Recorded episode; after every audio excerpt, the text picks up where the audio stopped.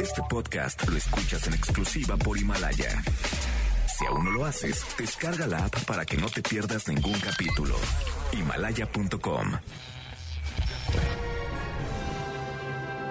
MBS 102.5 presenta Enlace 50 con Concha León Portilla. Un espacio para celebrar la plenitud y crear lazos, compartir, aprender, encontrar amigos, oportunidades y proyectos. La edad, la edad es lo de menos. La actitud marca la diferencia, porque lo mejor de la vida empieza hoy.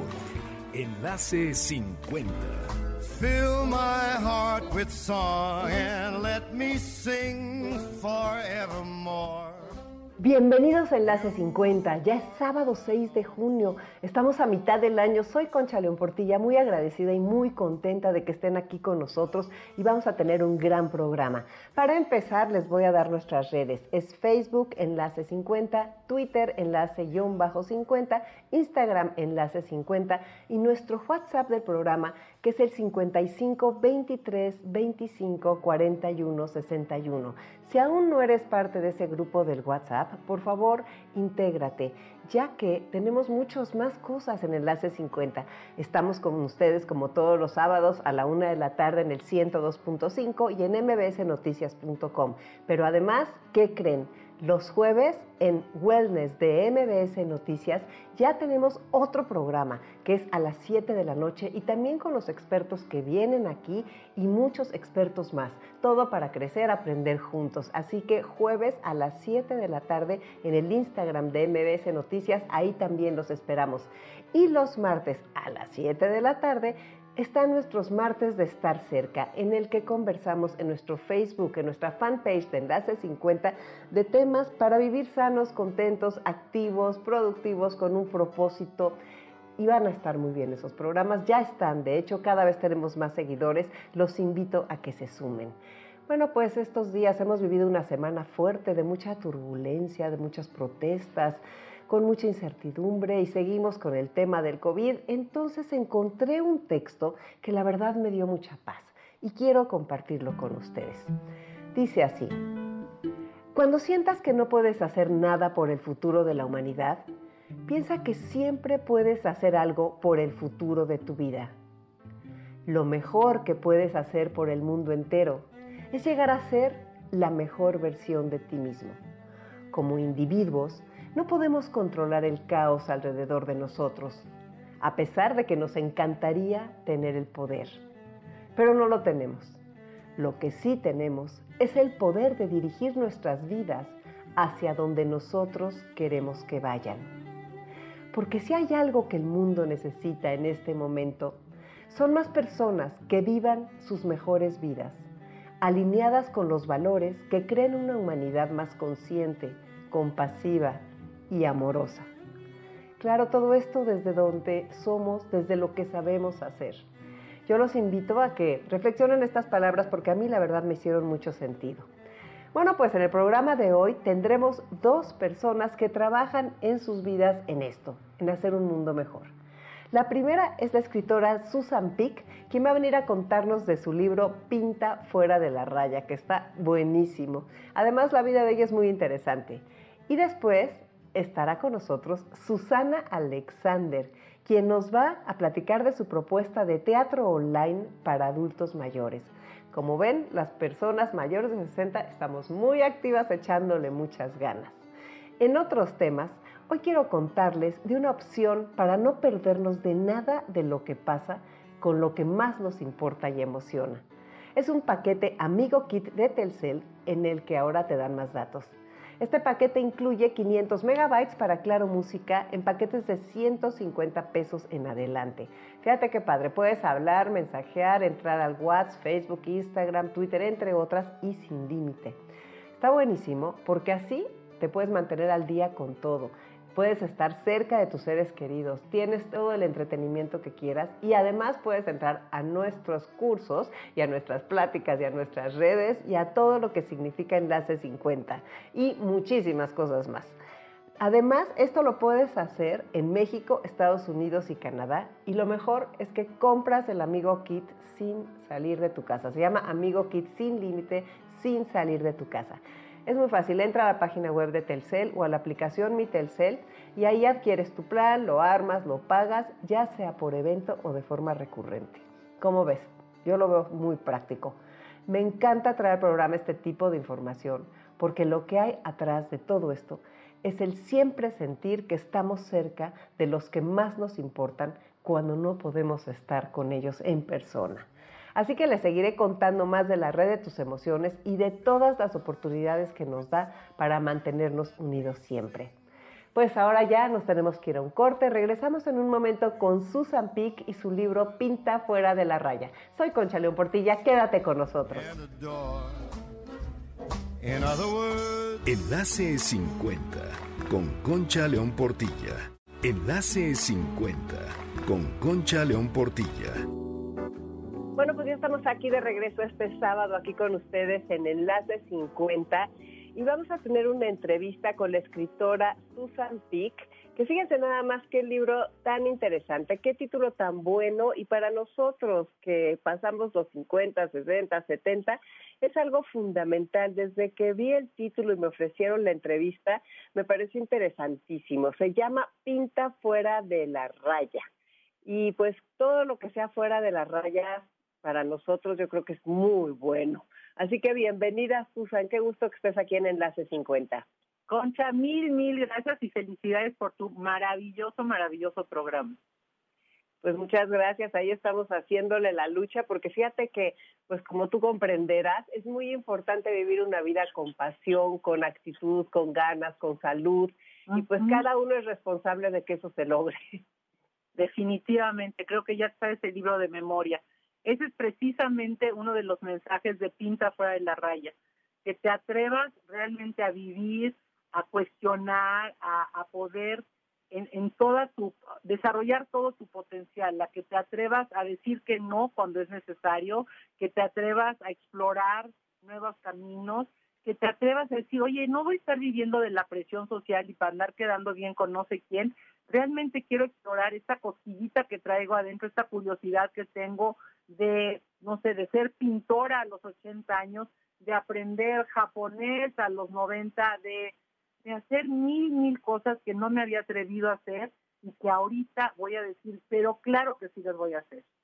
Oye, me parece buenísimo, pero fíjate que a mí me gusta mucho que las personas que entrevisto se presenten con la audiencia y quiero que les digas porque me llamó mucho la atención algo de que eres estandopera, pero no vamos a empezar por eso. Cuéntales por favor a las personas que quién eres, que eres este mamá, abuela, todo eso diles para que te conozcan un poco y se sientan más cerca. Tengo 67 años, durante no sé, 50 de esos años me dediqué a la psicología social, soy especialista en cambio de conducta fundé y presido la ONG que se llama Yo Quiero, Yo Puedo, que ha mejorado la calidad de vida de más de 20 millones de personas en 17 países, todo a través de apoyar la liberación, digamos, el empoderamiento, la responsabilidad, el control que cada persona tiene sobre su vida. Y a los 63 años que me retiré como directora de la ONG y me volví la presidenta del consejo, eh, alguien me dijo, ¿y ahora qué te vas a dedicar? Y dije, no tengo la menor idea, me estoy retirando para que la ONG sobreviva después de mí, no me estoy retirando porque yo me quiera retirar, a mí me fascina lo que hago. Y alguien me dijo, oye, ¿no quieres ser stand Y dije, no, me estás loco. El caso es de que acabé en la clase de stand-up de Sofía Niño de Rivera, llegué a la clase, llegué tarde a una cantina toda oscura, me senté hasta adelante y de repente oigo una voz, oye, ¿tú qué haces aquí? Y órale. Y me volteé para atrás y me di cuenta que el promedio de edad era 20, 22 años. Y cuando Sofía me dijo, bueno, ¿qué, qué haces ahí? Le dije, pues vengo a tomar la clase. Me dijo, no, hombre, ¿cuántos años tienes? No la vas a hacer. Haz cuenta que me puso, no sé, que me dio un piquete, que me dijo, pero ¿cómo que no lo voy a hacer? Claro que sí, fue como lo que me picó para decir, tengo que seguir adelante. La primera tarea me dijo, no, hombre, pésimo, te dije que no la vas a hacer. Y así se siguió todo el tiempo y el último día que era la graduación, que estaban mis hijos, sus amigos, todo el mundo ahí que habíamos invitado a la graduación, mi tía de 96 años, bueno, y este, y dijo, la que pase al último, el que pase al último es al que más futuro le veo.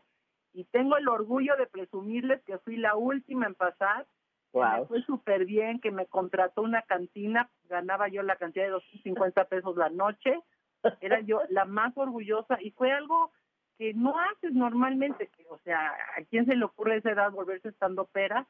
Y fue un regalote por mil razones que con mucho gusto les puedo platicar. Cuéntanos, Eh, cuéntanos.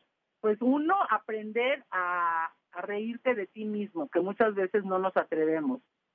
Otra, a tener que hablar de manera muy breve, ir al grano, porque necesitas hacer reír de tres a cuatro veces por minuto. Entonces tienes que medir muy, muy bien cada palabra que dices y asegurarte que tenga sentido.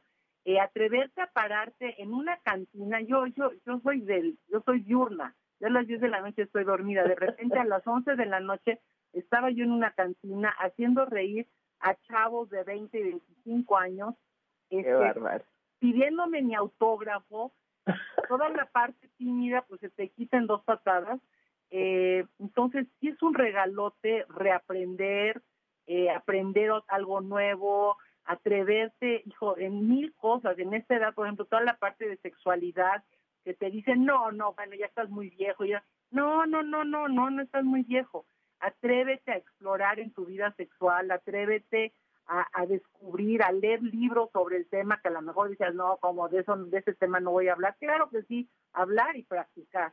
No sé si me vayas a correr de tu programa por andar No, hombre, esto. claro que no, aquí de eso se trata. Ah, bueno. Qué maravilla.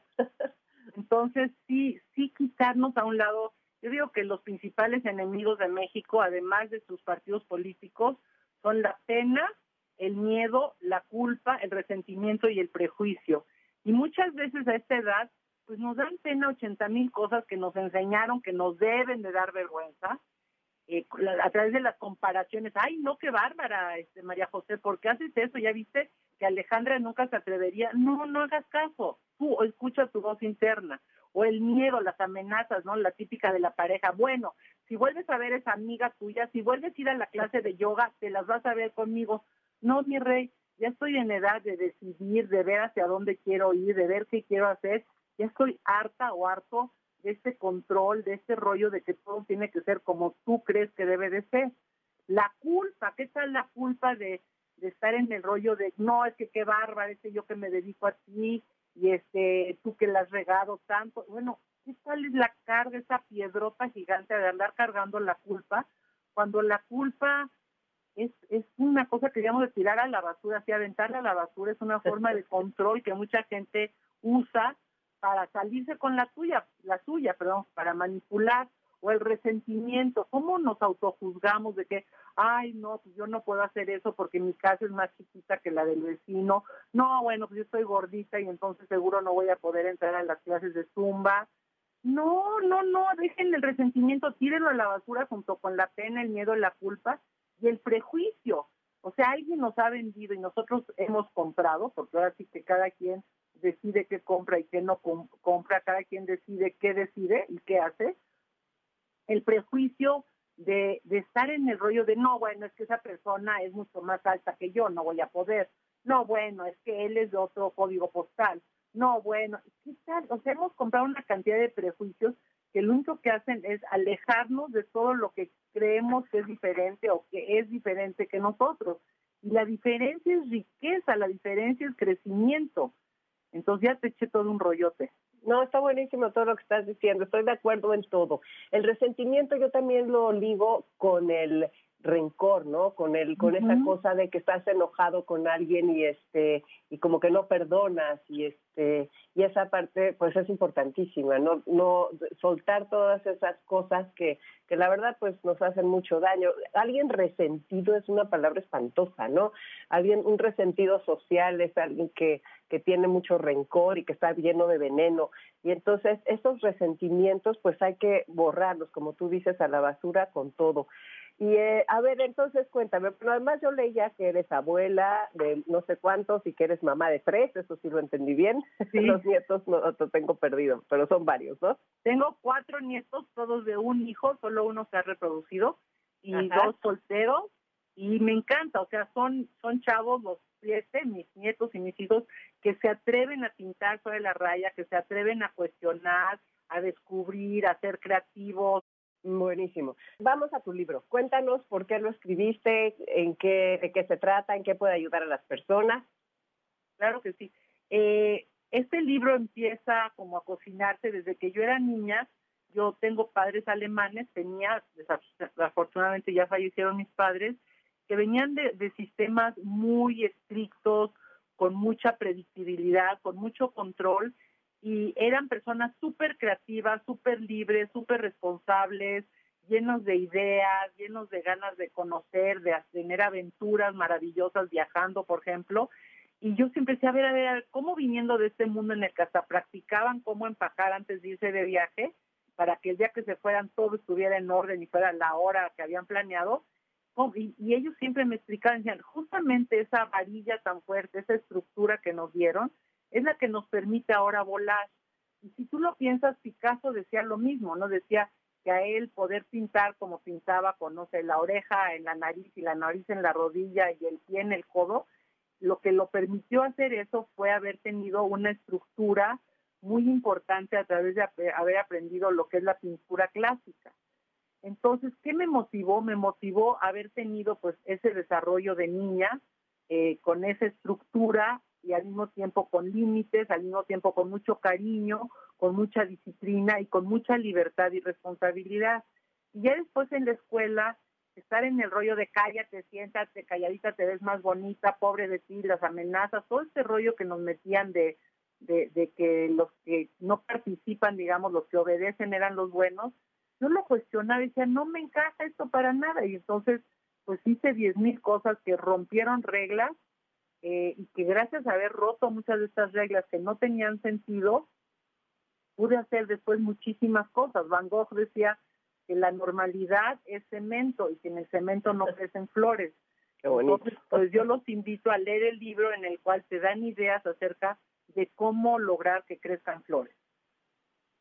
Oye, pero a ver, me encanta porque hablabas, hablas de una desobediencia, ¿cómo le llamas? Desobediencia. desobediencia sabia en lugar de obediencia ciega. La obediencia ciega es esta que nos tratan de meter al coco a través del miedo y la pena y todo esto que ya dijimos, eh, de obedece y punto, obedece porque soy tu mamá, te obedece porque lo digo yo, yo soy el maestro.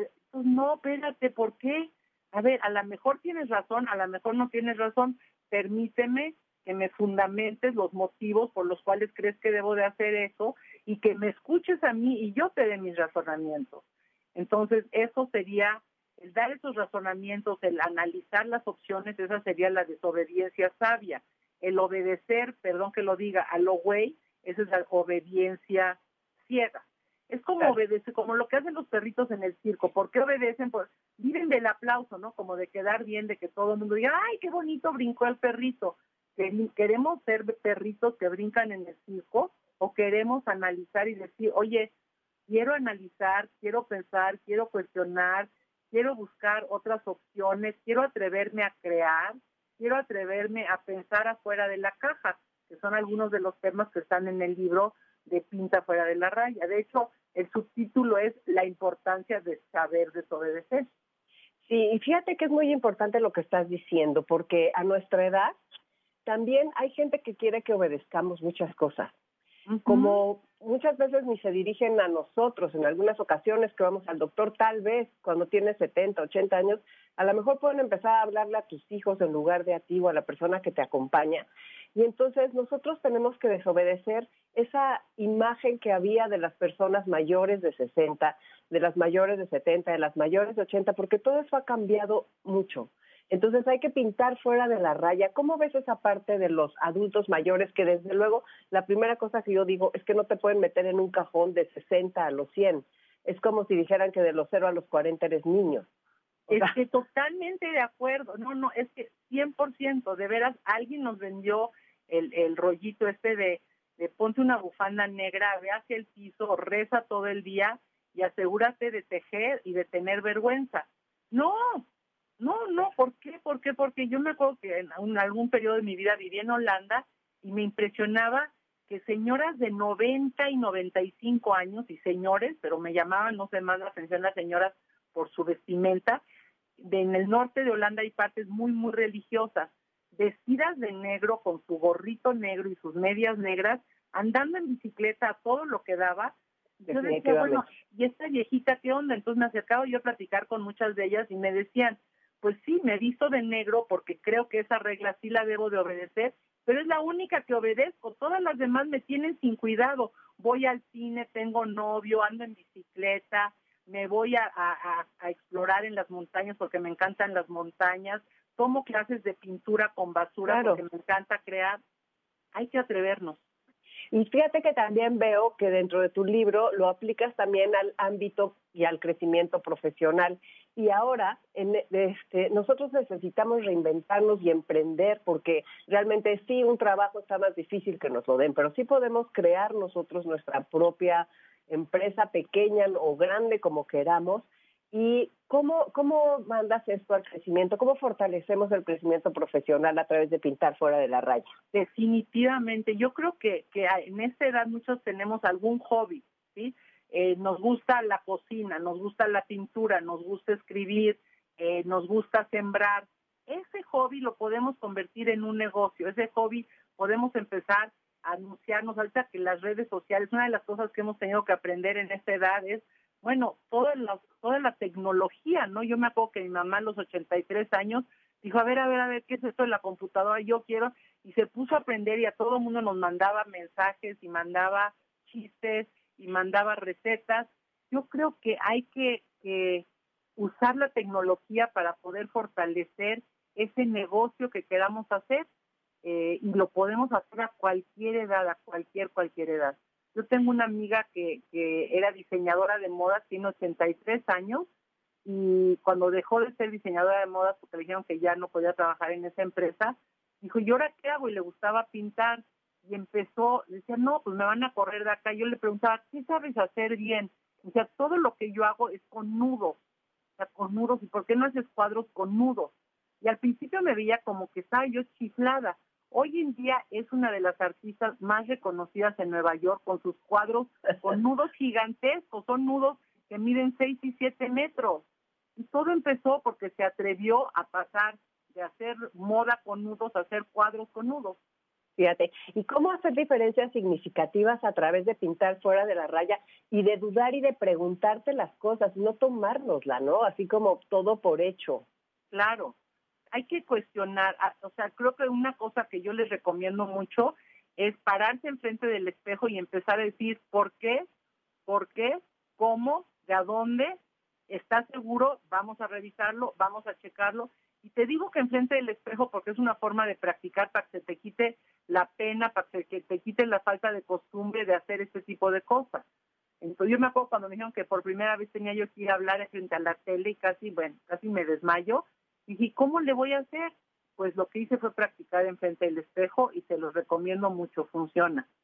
¿Qué otros capítulos tiene tu libro que, que les puedas comentar a nuestra audiencia? El libro tiene varios eh, ejemplos sobre pensar fuera de la caja, ahorita les platico un poco, sobre la importancia de no ser una persona controladora, de no tratar de estar imponiendo lo que tú crees, lo que tú consideras, tus valores, tus motivaciones, tus necesidades, sino realmente tratar a las personas con empatía, tratarla a las personas escuchándolas, tomándolas en cuenta y no creyendo que tú por ser el que, no sé, siempre ha llevado la batuta, o tú por tener cierta edad, o tú porque ya te aburriste, o tú porque no te hacen caso, esas me encantan los de que, se, bueno, ahorita les cuento esas, eh, el control. Uno de los capítulos muy importantes del libro es dejar de ser controlito. Eh, Perfecto. El de pensar fuera de la caja, recuerdo ahorita un ejemplo que me encanta de cuando Goizueta, el, el director, el presidente de la Coca-Cola, le preguntó a su gente, oigan, ¿y cómo vamos en ventas? Y dijeron, señor, tenemos cubierto el 90% de las ventas de los refrescos. y volteó y les dijo, oigan señores, ¿y cuánto tenemos del, del mercado de bebidas? Y todo el mundo se quedó verde, ¿cómo? Y alguien por ahí contestó, el 2%, señor, el 2% pónganse a trabajar.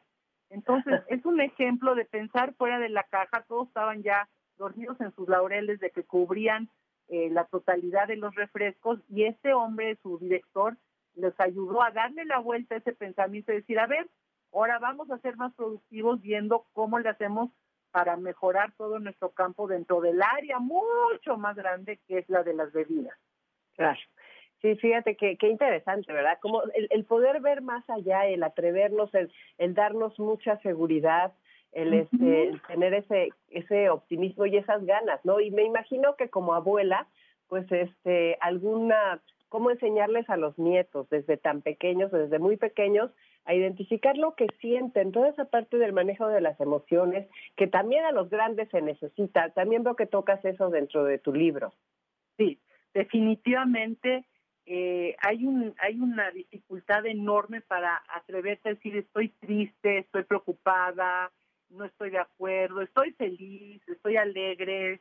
Eh, como que no sabemos identificar las emociones. Y es otra cosa que podemos practicar preguntándonos, a ver, ¿por qué, por qué me siento así? Eh, ayer me sentía igual, ¿por qué hoy tuve tantos cambios? ¿Qué quiero hacer? Quiero abrazar esta tristeza y hacerla mía para que ya de ahí pueda salir, eh, que es lo recomendable, nunca vayan a negar una emoción, o quiero ahorita tratar de, de compartirla con alguien o quiero yo ponerme a escribir para poderla ir entendiendo. Hay muchas formas, el primer paso es reconocerla. Y efectivamente, como tú dices, enseñarle a los hijos, enseñarle a los nietos a identificar sus emociones, a entender qué están sintiendo, por ejemplo, ahorita en época de la pandemia, ayudarles y como abuelos, como padres, lo podemos hacer precioso, diciéndoles, oye, dibuja por favor, aunque sea por Zoom, como sea, no tiene que ser frente a frente, ¿Qué te parece si dibujas cómo te sientes hoy? Y luego dibuja cómo te sentías en la tarde o cómo te sentías ayer.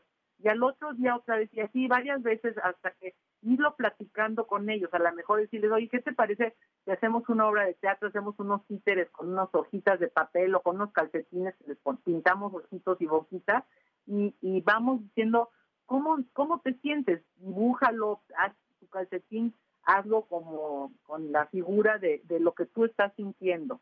Entonces, definitivamente atrevernos a, identificar y hablar y expresar lo que sentimos es una ayuda enorme, enorme y es una fuente de salud física y de salud emocional. Y eso del empoderamiento, es que eso me parecía buenísimo. El empoderamiento es es un término que se usa mucho en Europa, en Estados Unidos, y cuando nosotros en Yo Quiero, Yo Puedo trabajábamos en, en la montaña de Guerrero, en la sierra, en la Mixteca, en, en lugares muy remotos, y las mujeres nos decían, es que ahora sí puedo, ahora sí me atrevo, ahora sí estoy, y les decíamos, ¿y eso qué quiere decir? ¿Eso qué es? Y teníamos 80 mil terminados y ninguno funcionaba. Y yo me acuerdo que una señora, me acuerdo perfecto de su cara todavía, volteó y me dijo, eso es tener poder de adentro. Y dije, oiga, eso es empoderamiento. Sí, señorita, ¿cómo sabe? Sí, sí, sí. Entonces empezamos a probar la palabra en muchísimos lugares, en las sierras, en, zonas rurales marginadas, en zonas urbano marginadas, y la gente realmente la hacía suya. ¿Qué es? Es como la señora lo decía, es que tú tomas el control de tu vida, es que tú decides que tú tienes el poder desde adentro de ti, independientemente de lo que afuera está pasando, independientemente de lo que afuera te tratan de convencer que debes de hacer, independientemente del poder que otros tratan de ejercer sobre ti. Es como let go, dicen los gringos, de, soltar lo de afuera y ver hacia adentro. Me parece buenísimo. A ver, ¿les puedes dar un correo o algo por si la gente te quiere escribir o también decirnos dónde podemos leer tu libro? Claro que sí. El libro lo consiguen en amazon.com.mx y también lo consiguen en megustaleer.com. Lo pueden comprar ya sea en línea o, se los mandan por correo si lo prefieren impreso. Eh, me pueden leer también en susanpic.com. Eh, ahí están todos los blogs, todas estas historias que estamos diciendo. eh, muchas más, muchísimas más de estas. Y en Facebook me encuentran en Susan Pick Autora y también en Instagram en Susan Pick-art. Y ahí por ahí me pueden escribir por Facebook. Facebook lo uso más que Instagram, pero encantada de la vida de contestarles por las dos. Y ojalá y se animen a leer el libro y que lo compartan con sus hijos, con sus nietos, porque se van a divertir, se van a reír mucho. Hay muchas anécdotas, no esta manera de, de recomendaciones y de recetas de cocina, sino de anécdotas mías y anécdotas de muchas otras personas que se han atrevido a decir, ¿sabes qué? La normalidad es solo un dato estadístico, es solo un número. Yo me quiero atrever a hacer las cosas de una manera diferente, a descubrir un nuevo mundo y a pensar en grande. Entonces los invito en amazon.com.mx y en megustaleer.com. Oye, pues qué gusto platicar contigo y qué buena invitación y qué inyección de optimismo y qué inyección de esperanza y de alegría es toda esta plática. Pues me encantará otro día volver a platicar, volver a hablar y este que nos platiques de tu de la ONG Yo quiero yo puedo y pues qué bien, un día invítanos cuando se hace pera en alguna ah, cantina. Encantada de la vida de las dos cosas y mil, mil gracias y un besotote a ti y a todo tu auditorio. Soy Concha León Portilla, regreso con ustedes en un momento, no se vayan. Enlace 50 con Concha León Portilla. Enlace 50 con Concha León Portilla. Bueno, pues ya estamos aquí de regreso en Enlace 50 este sábado 6 de junio. Platícame, ¿tú qué opinas de salir? ¿Estás teniendo, sigues teniendo las precauciones? Yo creo que es muy importante seguir en casa, hacer el máximo esfuerzo para solo salir a lo indispensable. Y si puedes guardarte, de veras síguelo haciendo porque estamos en momentos críticos y hay que tener muchísimo cuidado. Recuerda que somos la persona más importante que tenemos a nuestro cargo. Y si yo me cuido, te cuido. Si tú te cuidas, me cuidas. En Biomédica, comprometidos con tu salud en estos tiempos de contingencia, saben que lo más importante para reducir la propagación del coronavirus es que todos nos quedemos en casa. Por eso pone a tus órdenes su servicio a domicilio para cualquier estudio de análisis clínicos con la calidad y la calidez que los caracteriza y ahora redoblando esfuerzos de seguridad. Además, Biomédica cuenta con un equipo capacitado y dedicado a pruebas de COVID-19 con las medidas de seguridad sin que tengas que salir de tu casa y en el horario que más te acomode. También te ofrecen la opción para que acudas y te realices la prueba de COVID-19 solo en la sucursal de Montes Urales 780 Lomas de Chapultepec, de lunes a viernes, en un horario de 7 de la mañana a 11 de la mañana. La prueba la realizan en un área designada especial, asegurando la higiene, reforzando la limpieza y sanitización en todas las áreas.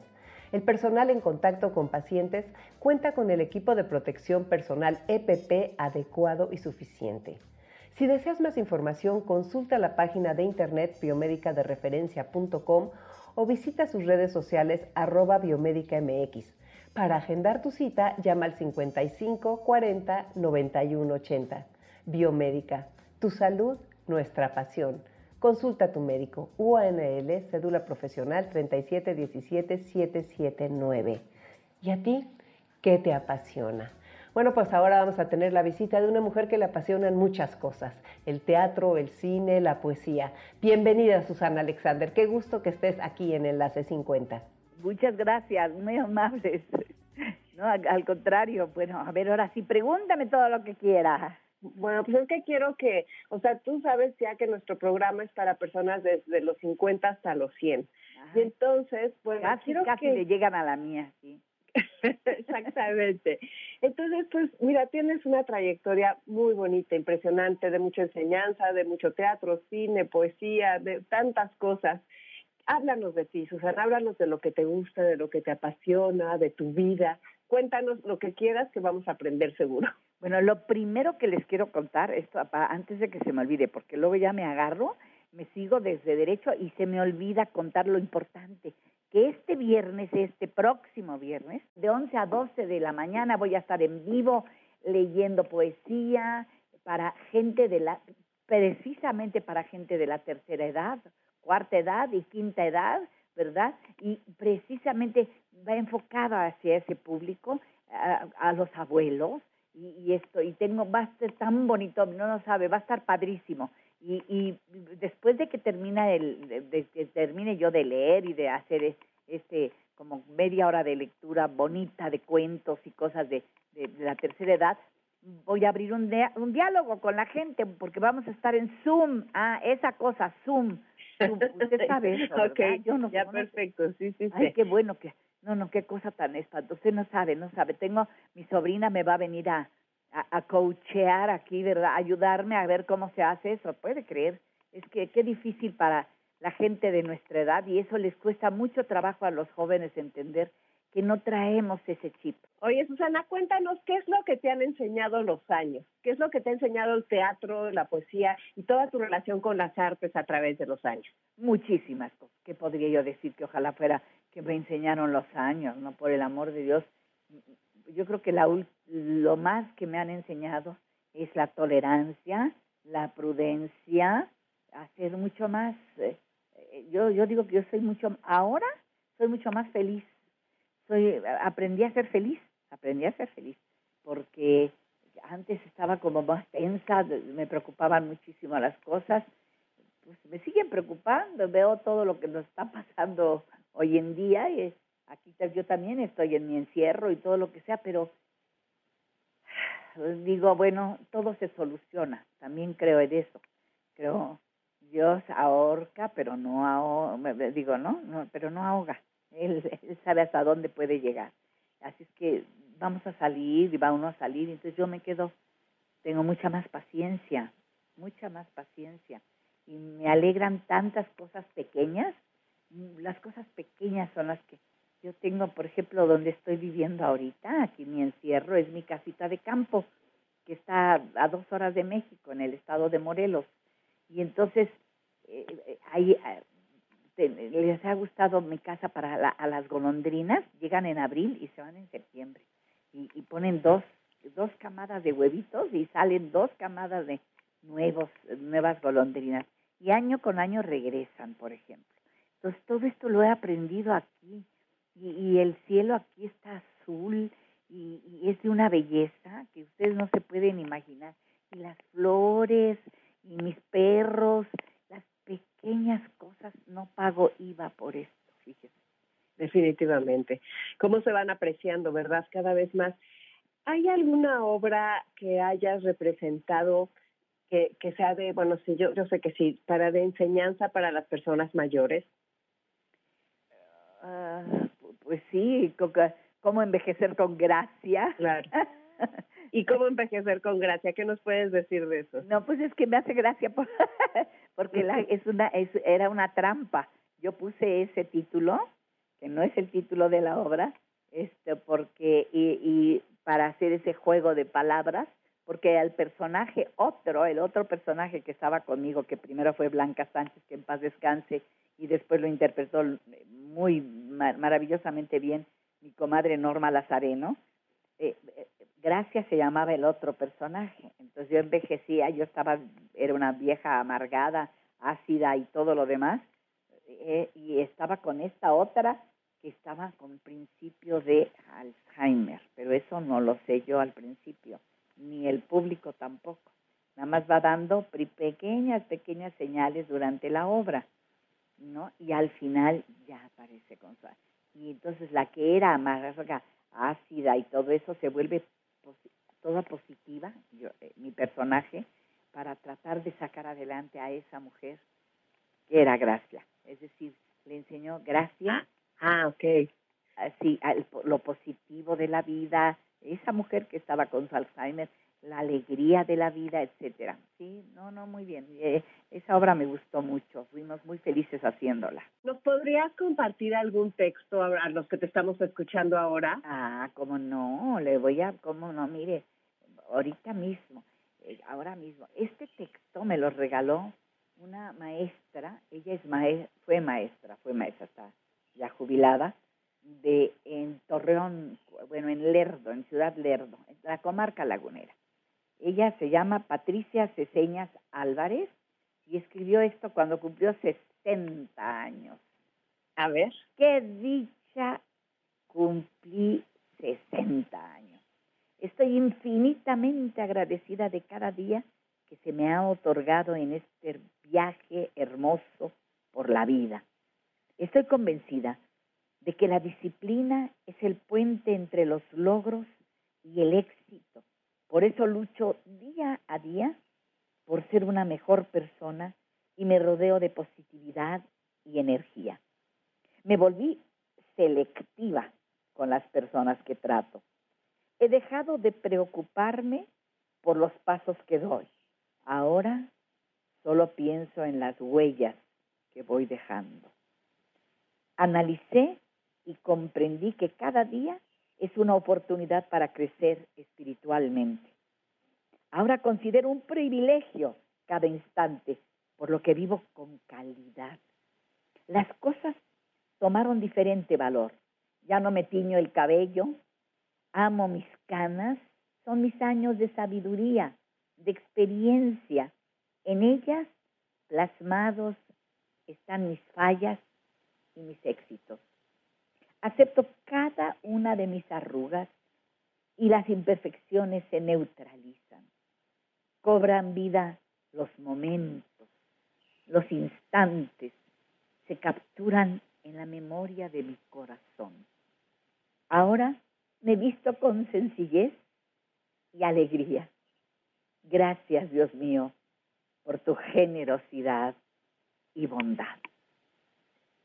Qué precioso está. Qué, precioso está. Qué bárbaro, qué bonito. Así es, eso es lo que uno aprende. Yo creo que con el paso del tiempo va uno, eso es cuando dice me vuelvo selectiva, hasta con los amigos, sí se vuelve uno, cuando uno es joven quiere uno tener muchos amigos, porque eh, eso siente uno que al ser aceptada por tanta gente, pues entonces uno es valioso. Ya para estas alturas, como me, yo me acuerdo que decían siempre, no, al final de tu vida con que tengas, mira, con las manos, con los dedos de una mano cuentas a tus amigos. Yo no piensa, yo pensaba, ay, qué barbaridad, pues qué, qué mal le ha ido a esta pobre persona. No, no, no, hoy en día con los dedos de una mano cuento a mis amigos. ¿Qué te ha dejado el teatro y qué te ha dejado el cine? ¿Qué, qué te ha dejado en tu vida? Pues, ¿Qué me ha dejado?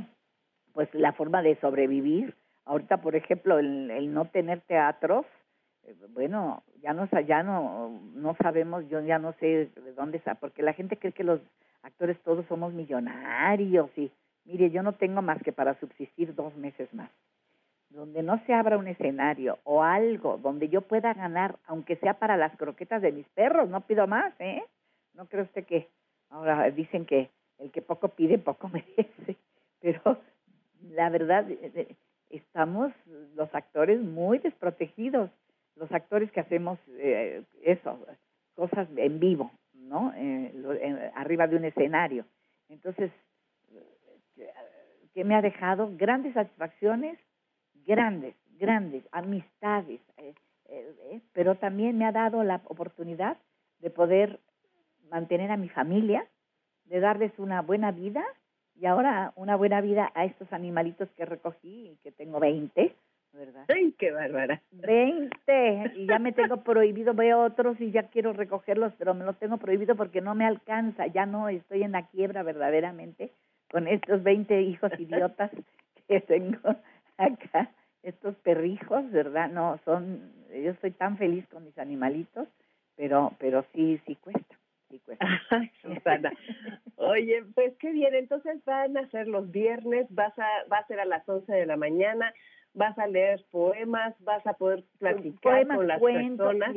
poemas, cuentos, pensamientos, anécdotas, todo eso conforman un espectáculo. Y luego que termine yo de hablar solita, ahora sí, no, no es un monólogo, es un con todo conformado con todos esos elementos, ¿verdad? Eh, eso es un espectáculo. Y cuando termine yo, entonces abrimos el diálogo con toda la gente que, los tres o cuatro que me hagan el favor de estarnos viendo, ¿verdad?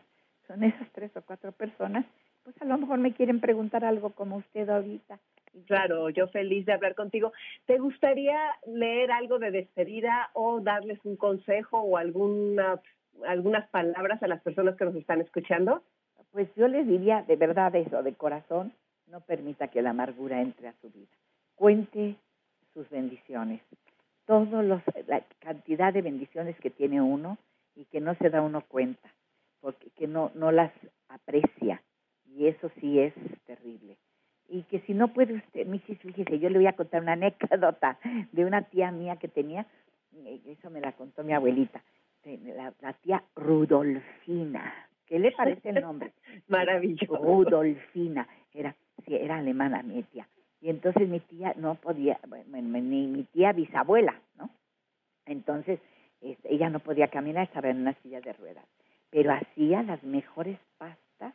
En su casa daba, recibía a las cinco de la tarde, en la tardecita, para el té y las mejores pastas, los pastelitos, aquello. Y siempre estaba de buen humor Rudolfina. Y entonces le decían, pero ¿cómo le hace usted? Mire, sentada en una silla de ruedas, ¿cómo no está? Dice, por egoísmo por el egoísmo hago todo esto. ¿Cómo que por egoísmo? Sí, dice, porque nadie vendría a visitarme si yo fuera una vieja amargada y que nada más me estuviera quejando.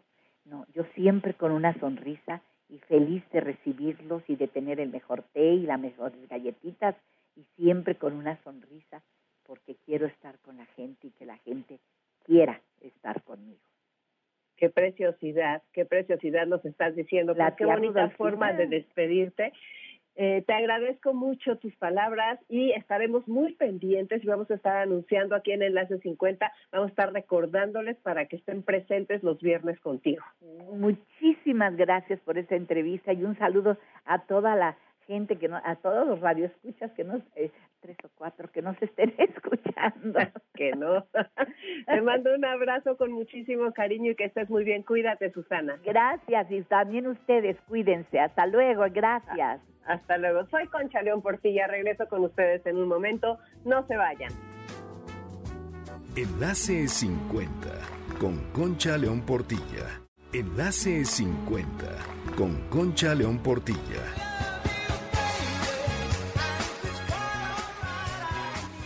Bueno, pues ya estamos aquí de regreso este sábado 6 de junio en Enlace 50. ¿Qué tal esas dos mujeres adultas mayores y el ejemplazo de vida que traen trabajando con las pilas bien puestas y ayudando a los demás? Así hay que seguirle, esos ejemplos son buenísimos y me encanta que estén en el programa. Y ahora les tengo una buena noticia que tiene que ver con un premio que ganó la Ciudad de México. Fíjense nada más.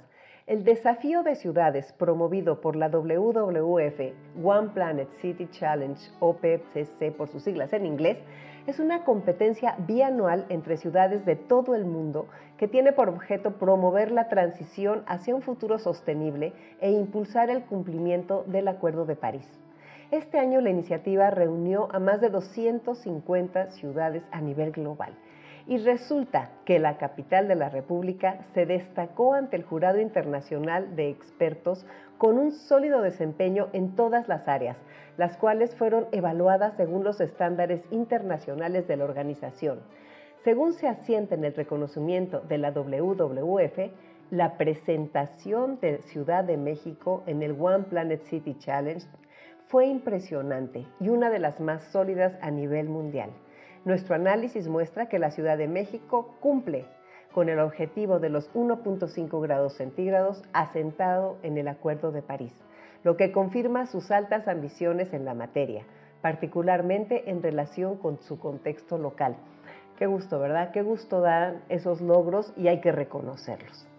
Quiero recordarles nuestro Facebook Live del martes a las 7 de la tarde, nuestro Instagram en MBS Noticias en la sección de Wellness los jueves a las 7 de la tarde y también que si aún no son parte de nuestro WhatsApp, se inscriban en el 55 23 25 41 61 porque ahí les informamos todo lo que está pasando. Síganos en nuestras redes, de veras, vale mucho la pena. Facebook Enlace 50 Twitter enlace-50, Instagram enlace 50. Y para poder seguirnos en nuestras redes y para poder seguir estando cerca, recuerda que con Telcel, la red de tus emociones, estás conectado todo el tiempo con los tuyos y con lo que más te interesa, aunque sigas quedándote en casa y manteniendo la sana distancia en esta nueva normalidad en la que debemos tener tanto cuidado. Al principio del programa les comenté de Amigo Kit Sin Límites, que es una muy buena opción para lograrlo. El paquete está súper fácil, lo compras en tu casa, en la página web de Telcel o con la aplicación Mi Telcel y adquieres tu plan, lo armas, lo pagas sin salir. Lo puedes hacer ya sea por evento o de forma recurrente. Lo importante es que con la red de tus emociones puedes cuidar tu salud, puedes cuidar a los que más quieres, compartir ideas, aprender, trabajar y abrir tus horizontes a través de todo lo que este mundo te ofrece.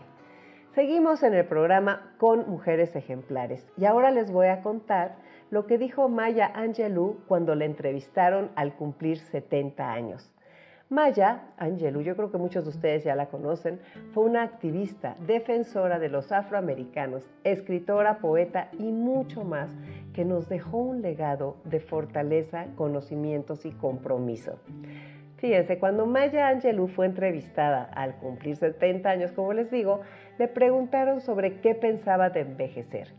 Y ahí, delante de las cámaras, dijo que era emocionante.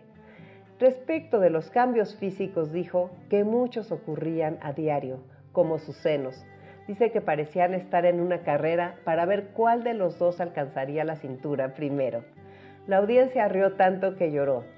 Ella es una simple y honesta mujer con tanta sabiduría en sus palabras, decían las personas.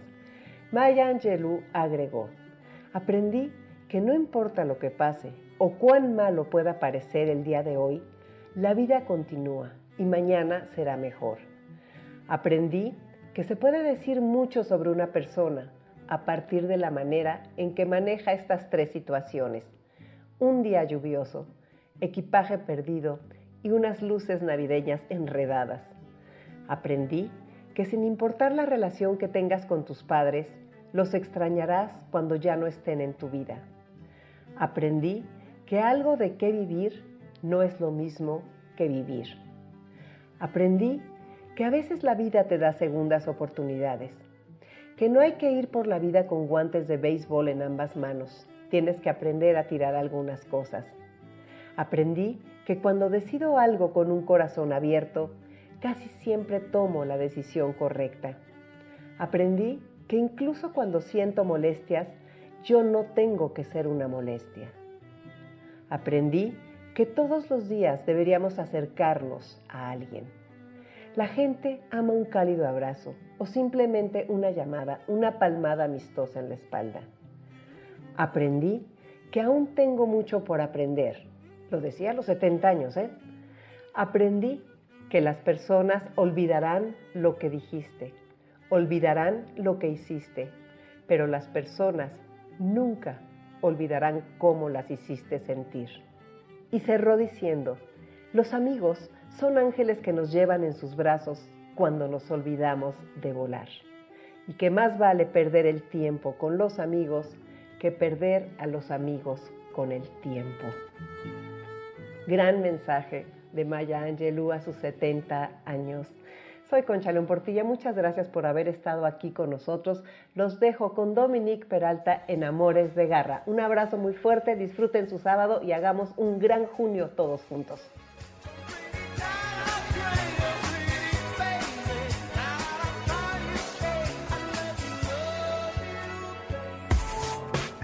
¿Qué? ¿Cuántos años tengo?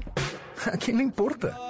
MBS 102.5 presentó Enlace 50 con Concha León Portilla. Te esperamos el próximo sábado, una a 2 de la tarde, por MBS 102.5. Este podcast lo escuchas en exclusiva por Himalaya. Si aún no lo haces, descarga la app para que no te pierdas ningún capítulo. Himalaya.com